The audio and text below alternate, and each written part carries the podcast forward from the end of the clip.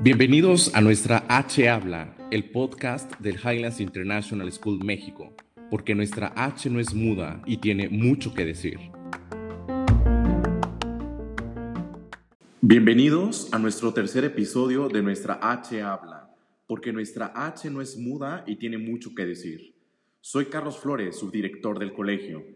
El día de hoy tenemos el gusto de que nos acompañe el capellán del Highlands International School, Padre Ignacio José. Padre, muy buenos días, qué gusto tenerlo con nosotros. Muy buenos días, Carlos. También a mí me da mucho gusto poder estar con vosotros. Muchas gracias, Padre. Pues encantados. El día de hoy eh, tenemos un, un nuevo episodio de nuestro podcast y con un tema importantísimo. El día de hoy estamos tocando temas de nuestra fe católica. Y a partir de la pandemia, a inicios de este año, hemos vivido todos una crisis, y cuando digo todos, yo me considero parte de este grupo, una crisis de nuestra fe. De hecho, hemos querido titular, Mi fe también está en pandemia.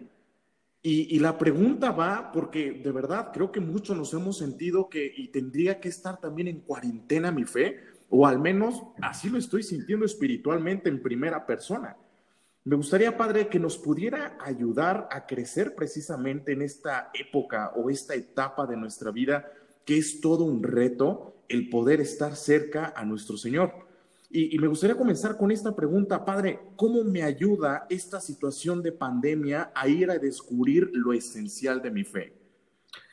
Pues mira, Carlos, gracias por la pregunta. Antes de responderte más directamente a la pregunta, quisiera un poquito eh, reflexionar sobre la introducción que has dicho, que es muy interesante, que está, muy bien planteada, porque eh, la fe siempre ha, ha, surgido y ha crecido en la Iglesia siempre en momentos de dificultad, en momentos de crisis, en momentos de persecución. No olvidemos que los cuatro primeros siglos del cristianismo fueron siglos de persecuciones y, sin embargo, son siglos sumamente florecientes de expansión de la fe. Siglos donde los cristianos no podían hacer testimonio público de su fe porque eh, sabían que estaban en persecución los diversos emperadores de, del Imperio Romano. Incluso actualmente, eh, yo recuerdo una vez hablando con, eh, escuchando, mejor dicho, una entrevista de un obispo de Siria, el comentador le decía mm, mm, que cómo hacían en esos países para, para vivir la fe. Países donde sabemos que si tú vas a misa el domingo, eh, te estás jugando la vida porque te puedes encontrar una, o sea, te pueden poner una bomba ese domingo en la misa. Eh, y en países en estas circunstancias de, persecución religiosa.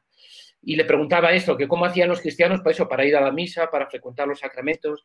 Y el obispo les dijo, más bien nosotros desde aquí nos preguntamos ¿Cómo hacen ustedes para vivir sin persecución, sin dificultades? Y justamente, si nosotros vivimos ahora efectivamente un, per periodo de pandemia, que es, es, complicado, es complicado para la vida ordinaria, es complicado para la vivencia ordinaria de la fe como estábamos acostumbrados en una sociedad moderna, en una sociedad occidental moderna, eh, podemos verlo y vivirlo como un obstáculo. Y sin embargo, y sin embargo, es el momento y la época de nuestra vida de fe para crecer en la fe, para crecer personalmente y comunitariamente. Y entonces, yendo ya a, a, a la respuesta tuya más directamente, eh, que, ¿cuál es la esencia de nuestra fe? Porque si, si nos damos cuenta que muchas cosas que hacíamos ya no las podemos hacer. ¿Y entonces qué pasa? Pues que tenemos que reflexionar sobre la esencia de nuestra fe. Y yo diría, dicho de una manera sencilla ahora, que la esencia de la fe es el tipo de relación que tenemos con Dios. Para nosotros, nosotros no somos los que vamos hacia Dios, sino es Dios que viene a nosotros. Y por lo tanto, pues no importa tanto eh, ya el modo externo, porque Dios no tiene, no está condicionado, Él puede venir a nosotros de mil modos. Y la segunda característica, no solamente que Él viene a nosotros, sino habita dentro de nosotros que es una diferencia fundamental con otros tipos de religión. De hecho, el cristianismo como tal no es una religión en sentido sociológico de la palabra, es un estilo de vida. Ya, sí, aunado a esto que comenta, padre, en, la relación que tenemos con Dios, iría en, esta función mi, segunda pregunta. Desde pequeños se nos, se nos ha inculcado que una verdadera amistad crece el, e, e, eso, en gerundio, en, los detalles, el, conocerse, eh, platicando, el, hacer esa frecuencia, ese acercamiento, y, es la manera como va creciendo eh, no solo una amistad, sino también amor. ¿Y por qué hablo de, la amistad en este momento? Porque, al menos en lo particular, siempre he considerado una verdadera amistad el amigo que nunca falla Jesús. Y, siempre he pensado que esa manera de ir caldeando o, ir calentando, horneando esta, esta amistad, es en el sagrario, ¿no? Es en esa frecuencia con los sacramentos. Y aquí toco esta pregunta que me parece eh, esencial y inevitable, la tengo que preguntar en esta ocasión. ¿Cómo afecta a mi fe el no poder recibir los sacramentos en este tiempo de pandemia?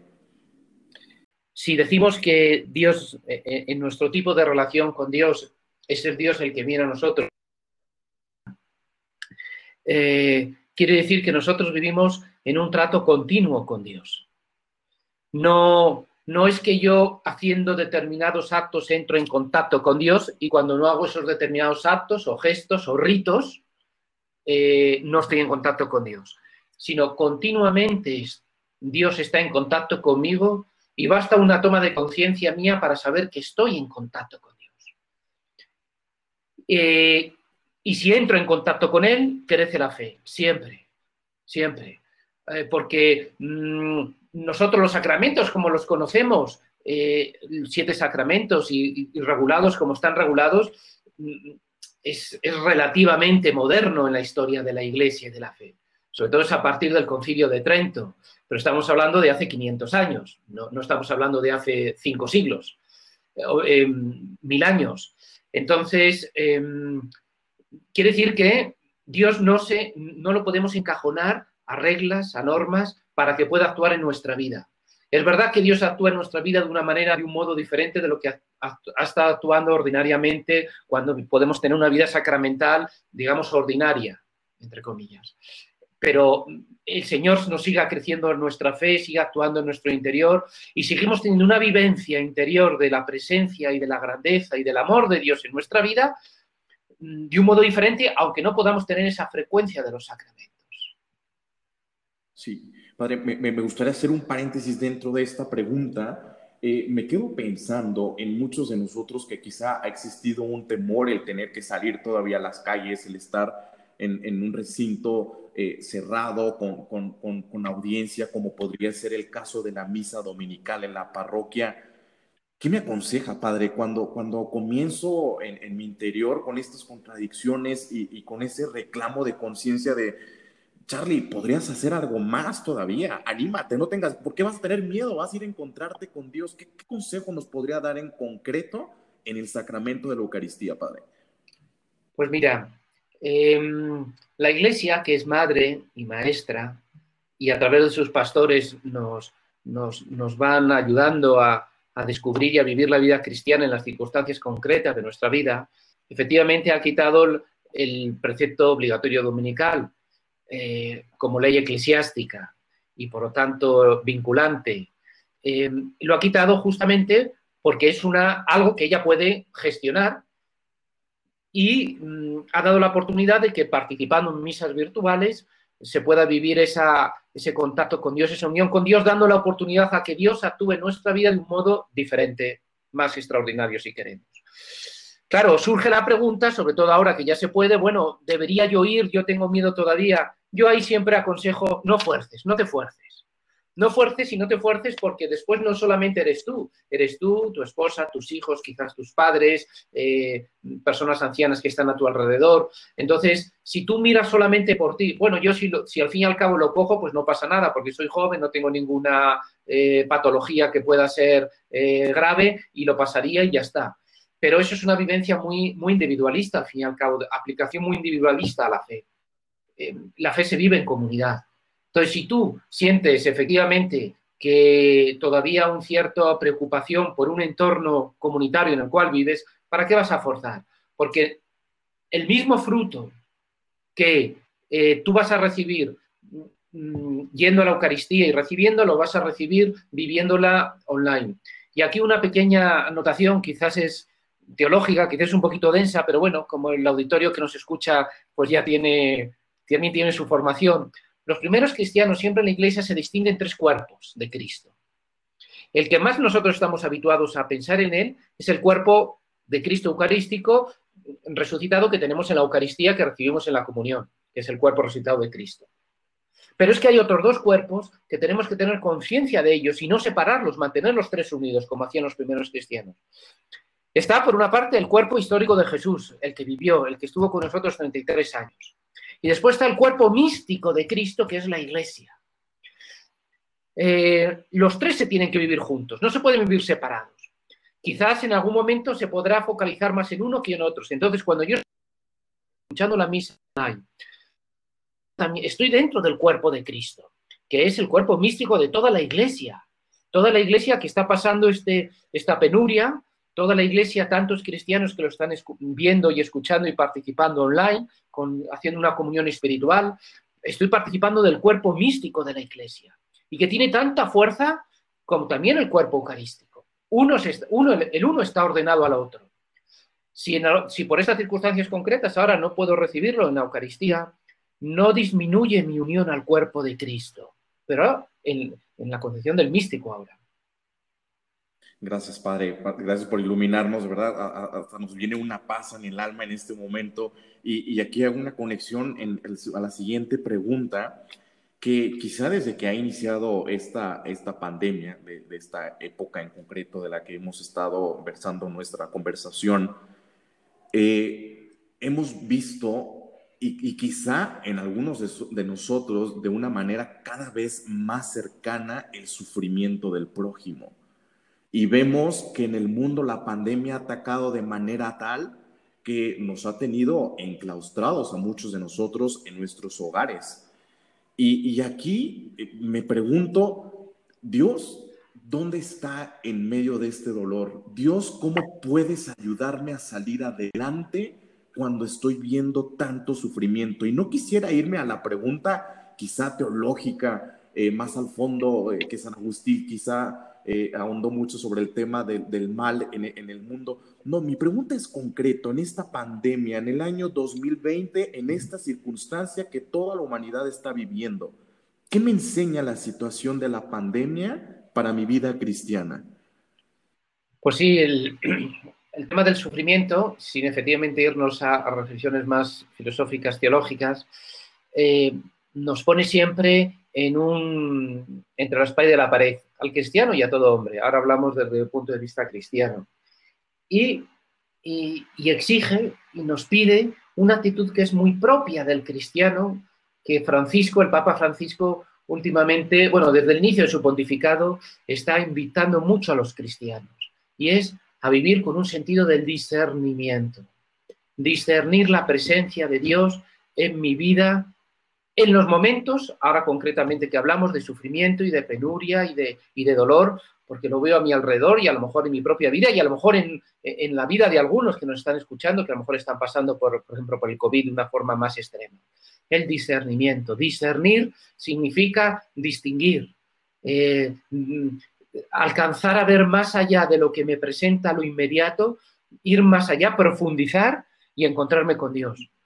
Porque si Dios está presente en toda su creación, de modo diferente en las diferentes criaturas, pero en toda la creación, el interior de la creación, el código genético es siempre la divinidad, eh, el cristiano, con una mirada más profunda, logra hacer ese discernimiento de la creación y llegar hasta su código genético, y encontrarse con Dios. Y para esto hay un medio que es fundamental y es un consejo práctico, y es la oración.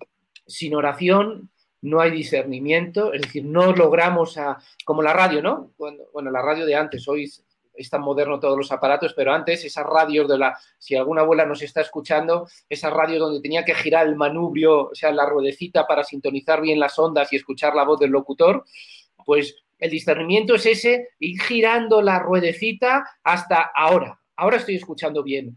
Ahora me he encontrado con Dios, ahora recibo la voz de Dios, distingo la voz de Dios en, esta, en esta, situación concreta de más sufrimiento que, estoy viviendo. Y eso es solamente en la oración, la oración que es un consejo mm, que es muy bueno en este periodo y que puede el cristiano crecer en vida de oración. Santa Teresa de, de Jesús decía que es más importante la oración que la misa. Y lo decía Santa Teresa de Jesús, porque en la oración dispongo y preparo mi alma para cualquier eh, manifestación de Dios en mi vida. Padre Ignacio, finalmente eh, me gustaría preguntarle, el día de ayer hemos empezado este periodo litúrgico del Adviento, el primer domingo de Adviento. ¿Qué, qué tips o qué recomendaciones nos podría dar para vivirlo de una manera mucho más intensa, el ir preparando nuestra alma para para el nacimiento de Cristo en, medio de estas circunstancias? Pues mira, sí, efectivamente, es una buena pregunta, dado que ayer comenzamos el Adviento, y yo dejaría en, continuación, en línea con lo que estamos diciendo, pues mira, dos consejos. Eh, ahora me vendrían. El primer consejo, sobre todo los que ya pueden, ya pueden o ya sienten la paz en el corazón, porque en su discernimiento personal y familiar ven que ya pueden ir a participar en la Eucaristía, el primer consejo es que sea un tiempo litúrgico, de vivencia litúrgica. Es decir, que vivan la Eucaristía concretamente como acto litúrgico más central de toda la vida de la Iglesia, que se viva como es la liturgia, que no son simplemente ritos, sino es una, un ingreso en el reino de los cielos. Cada celebración eucarística que yo participo, entro en el reino de los cielos y me encuentro con el abrazo del Padre. Y allí en el reino de los cielos es donde me encuentro con Cristo, el cuerpo resucitado de Cristo, por eso lo puedo comulgar. Entonces, una preparación y quizás profundizar, leer algo sobre la liturgia, eh, qué, significa la liturgia en la vida de la Iglesia y que nos ayude a vivir con, una conciencia renovada y nueva de, la liturgia y no simplemente como el cumplimiento de un mandamiento. Y el segundo consejo, eh, leer la Sagrada Escritura, concretamente los Evangelios que no pase un día que no e, el evangelio que tengo en mi estantería no haya pasado por mis manos y haya dedicado cinco minutos. Yo recomiendo, tú lees cinco minutos por la mañana, varios versículos, y después durante el día te detienes al mediodía y, y, en la tarde, a la última hora del día, te detienes y mentalmente rumias lo que, lo que, has, lo que has leído en la mañana. A ver, ¿qué pasaje leí? y ese recordar, memoria, recordar el, pasaje es comenzar a rumiarlo. Y para mí, ¿y qué me estará diciendo Dios en esto? Un ejercicio de discernimiento. ¿Qué me estará diciendo Dios? Entonces, hacer esto cada día del Adviento es, es un modo de crecer y de prepararse y de crecer en, la vida espiritual y prepararse para este acontecimiento.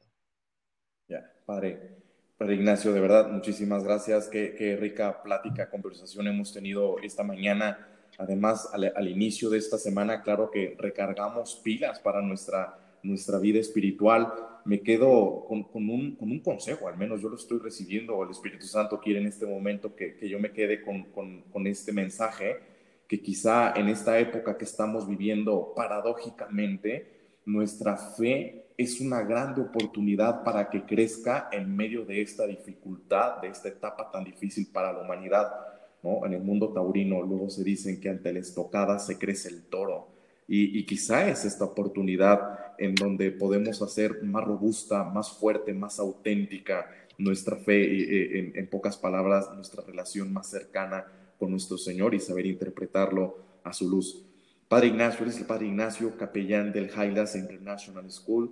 Muchísimas gracias por estos minutos que nos ha regalado. Eh, no sé si quisiera decir algo para concluir, Padre Ignacio.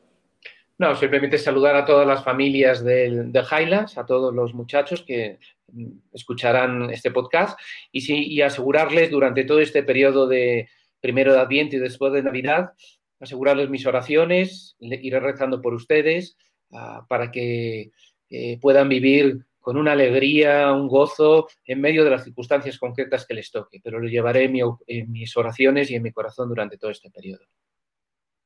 Muchísimas gracias, Padre. Hoy más que nunca nuestra H habla, ya 25 años de existir, todavía tiene muchas cosas que hacer y que decir. As high as Highlands.